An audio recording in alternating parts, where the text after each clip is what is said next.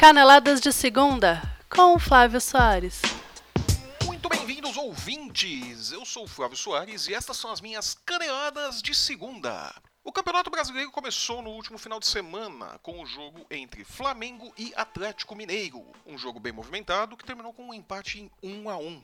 Resultado esperado, uma vez que são dois times que vão com certeza disputar o título até o final. O Flamengo saiu na frente aos 23 do primeiro tempo num gol de Matheus Sávio e aos 13 do segundo tempo, em boa jogada de Fred, que voltou a jogar bem em Minas Gerais, Elias empatou para o Galo Mineiro. Com isso, os dois times somam um ponto, um empate e um resultado que me pareceu muito justo para esse começo de campeonato, em virtude de serem dois times que vão lutar até o final pela ponta do Brasileirão. E em São Paulo, no segundo jogo do dia, do primeiro dia de Campeonato Brasileiro, o Corinthians não passou de um empate com a Chapecoense Fluminense. O Corinthians jogou numa tiriça desgraçada, fez o primeiro gol com Jô aos 21 do primeiro tempo num passe, numa jogada muito boa do Rodriguinho, um passe primordial, o jogo daquele jeito dele trombando, tropeçando, foi que foi, conseguiu chutar no canto do goleiro da Chapecoense e abriu o placar. Depois disso, o Corinthians perdeu a vontade de jogar. O Corinthians ficou numa tiriça desgraçada, se recuou, fez aquela coisa chata que o Corinthians faz às vezes que ninguém aguenta, que é se recuar, ficar esperando o adversário chegar, e o adversário acabou chegando. Aos 11 do segundo tempo, numa boa jogada da Chapecoense, que foi para cima, voltou muito melhor que o Corinthians no segundo tempo, tempo, o Wellington Paulista fez o gol do empate, numa falha, numa das poucas falhas da defesa do Corinthians. Tem gente que diz que foi uma falta ali no, no Fagner antes do, do, início da jogada, mas na minha opinião não aconteceu nada. O Fagner, quando o jogador da Chape se aproxima dele, ele se joga no chão, ele dobra o joelho, já cai na área para simular a falta, ao invés de tentar cortar a jogada. Ah, foi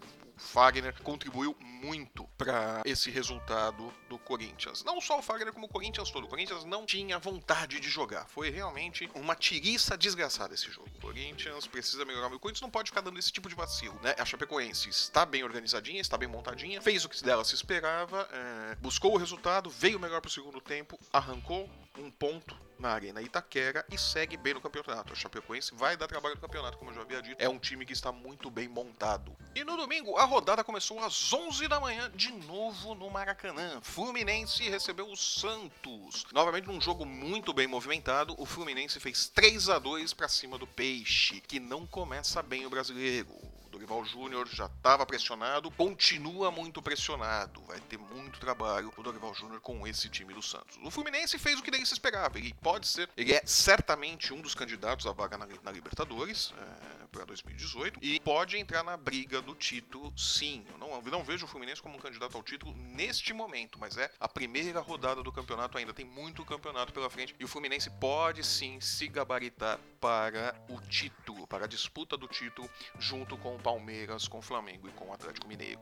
Vamos ficar de olho nesse time do Fluminense. E na Arena Fonte Nova, o Bahia não tomou conhecimento do Atlético Paranaense, que está vindo de uma de três, agora soma três resultados muito ruins. Foram duas derrotas de 3 a 0 e agora conseguiu um 6 a 2 do Bahia. O Bahia que eu achava que não, não, não aspirava nada nesse campeonato, me surpreendeu, enfiou 6 no Atlético, jogando em casa, lá na Arena Fonte Nova, em Salvador. E pode ser que o Bahia surpreenda sim. Eu ainda acho que o Bahia pegou talvez um dos times mais fracos do campeonato. O Atlético Paranaense não tá bem, não tá numa fase muito boa. Paulo Autuori, que é na prática mais um diretor técnico do Atlético do que o técnico propriamente dito. Ele tá ali com uma posição de técnico porque ele é mais cascudo do que o assistente que ele está preparando para ser o técnico do Atlético. O Paulo Autuori está numa transição de técnico para dirigente técnico ou diretor técnico do Atlético Paranaense. E o Atlético não vem de bons resultados, né? como eu já disse, foram duas derrotas por 3 a 0 e agora esse 6 a 2 do Bahia. O Bahia então não pegou um dos times mais difíceis do campeonato na primeira rodada, mas ninguém esperava um 6 a 2 Foi uma goleada sonora do Bahia que pode é, ajudar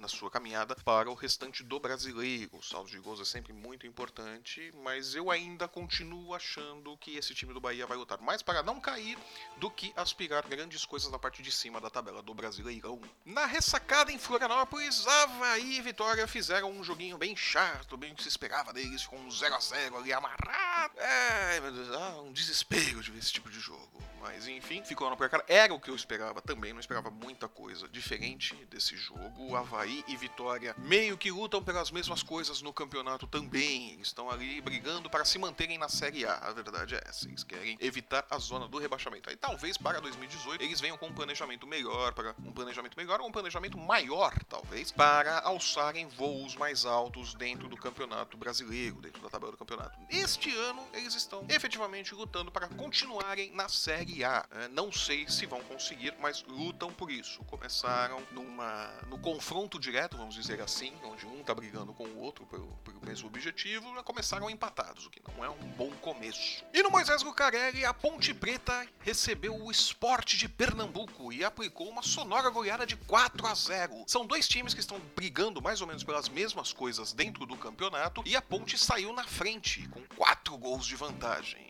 Honestamente não esperava esse resultado. Eu achava que seria um jogo mais parelho, talvez 2 a 1, 1 a 0 ou o empate estaria, estaria de bom tamanho para os dois times. Mas enfim, a Ponte Preta começa muito bem o Campeonato Brasileiro e vai dar trabalho. É um time que briga por vaga na Sul-Americana e pode chegar sim a uma disputa por vaga na Libertadores. Não vai ser surpreendente se a Ponte chegar à disputa de uma vaga pela Libertadores. Não se surpreendam se isso acontecer. É muito possível. Esse time da Ponte é um time muito bom, mesmo não tendo mais o Potker no ataque. Ainda continua sendo um time muito habilidoso e que pode dar muita alegria para o pessoal de Campinas e para a torcida. E no Allianz Parque, o Palmeiras recebeu o Vasco da Gama e também fez um 4 a 0 sonoro para cima do Vasco. Foi uma excelente estreia do técnico Cuca, que reassume o comando do Palmeiras depois da passagem, da breve passagem do Eduardo Batista, que não conseguiu dar liga ao time. Cuca já chega fazendo algumas mudanças, impondo seu estilo e contou com a sorte de pegar um dos times mais fracos do campeonato. O Vasco da Gama não é um bom time, eu já disse isso no sábado. É um time que vai lutar novamente para se manter na Série A, para não cair, ele tá ali no circular Série A, Série B, doidinho para voltar para Série B, pelo planejamento desse ano. Então, o Palmeiras teve uma tarefa muito fácil pegando este Vasco da Gama e fez valer, claro, o seu elenco maior, a sua habilidade maior, a sua qualidade maior e aplicou um 4 a 0. Foi uma boa goleada, foi um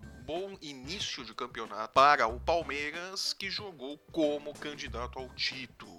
Então, o Palmeiras é agora com o Cuca franco favorito ao título né? Vamos ficar de olho. O Vasco vai brigar para sair da Inhaca e para se manter na Série A. Desculpa a torcida do Vasco, mas é, não vai dar para vocês esperarem mais do que isso deste time. Reclamem com o Eurico Miranda. E em Minas Gerais, o jogo do renascimento. Cruzeiro e São Paulo que vêm de resultados muito ruins nas últimas semanas, mais o Cruzeiro, até o São Paulo, é, teve as desclassificações da Copa do Brasil, do Campeonato Paulista, mas teve aí 18 dias de folga, sendo que desses 18 ele ficou 13 dias treinando apenas né? Mas mesmo assim conseguiu ser eliminado na Sul-Americana na quinta-feira, após um empate com o Defensa e Justiça da Argentina. E ontem foi a Minas Gerais na busca de um resultado positivo para cima do Cruzeiro, de Mano Menezes, que também vem acumulando resultados ruins. O Cruzeiro não vinha numa boa sequência e seu técnico já estava começando a ouvir os barulhos da torcida pedindo a cabeça dele, que é muito comum. O São Paulo, nesse período todo de treinos que teve para se aprimorar, parece que não aprendeu nada, continua cometendo os mesmos erros que cometia no começo da temporada. É complicado. O Rogério Ceni quer aplicar um estilo de jogo muito moderno, muito bonito, muito interessante, mas ele não tem material humano para fazer isso dentro do São Paulo. Ele precisa reconhecer isso. Não vai dar pro São Paulo jogar do jeito que ele quer. Ele vai ter que se adaptar, ele vai ter que começar a pensar mais no resultado e implantar esse modo de jogo dele gradualmente.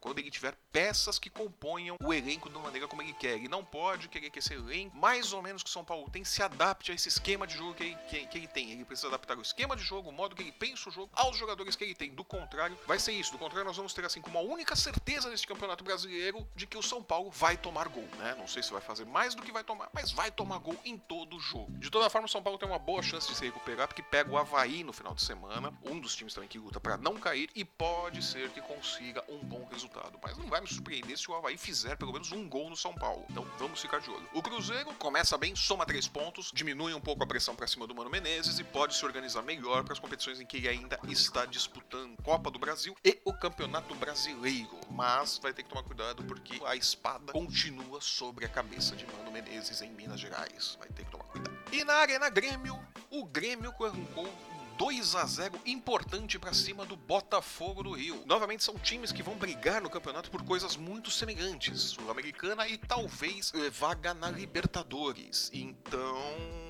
os três pontos para o Grêmio no confronto direto com o Botafogo são muito importantes. O Grêmio jogou bem, teve menos defeitos do que aqueles defeitos crônicos que ele apresentou. Já o Botafogo não fez uma de suas melhores partidas, acabou tomando os dois gols, cedendo a vitória ao Grêmio, que jogou muito bem em seus domínios e segue já com três pontos ali, dividindo a liderança do campeonato, não pelo saldo de gols, mas pelos pontos ganhos. Então o Grêmio começa muito bem. Vamos ver quanto tempo dura essa boa fase do Grêmio. O Botafogo, não me assusta, o Botafogo era de se esperar que ele oscilasse um pouco, mas ele deve recuperar esses pontos mais lá, na, mais lá pra frente do campeonato e deve se manter ali numa posição intermediária entre Sul-Americana e Libertadores. Não há nada pra torcida do Botafogo se preocupar. E a rodada termina hoje com o Coritiba e o Atlético Goiano jogando no Couto Pereira. Como eu já disse, eu acredito que o Coritiba ganha esta com certa facilidade porque o Atlético Goiano é daqueles times também que lutam para se manter na Série A e não voltar para a Série B.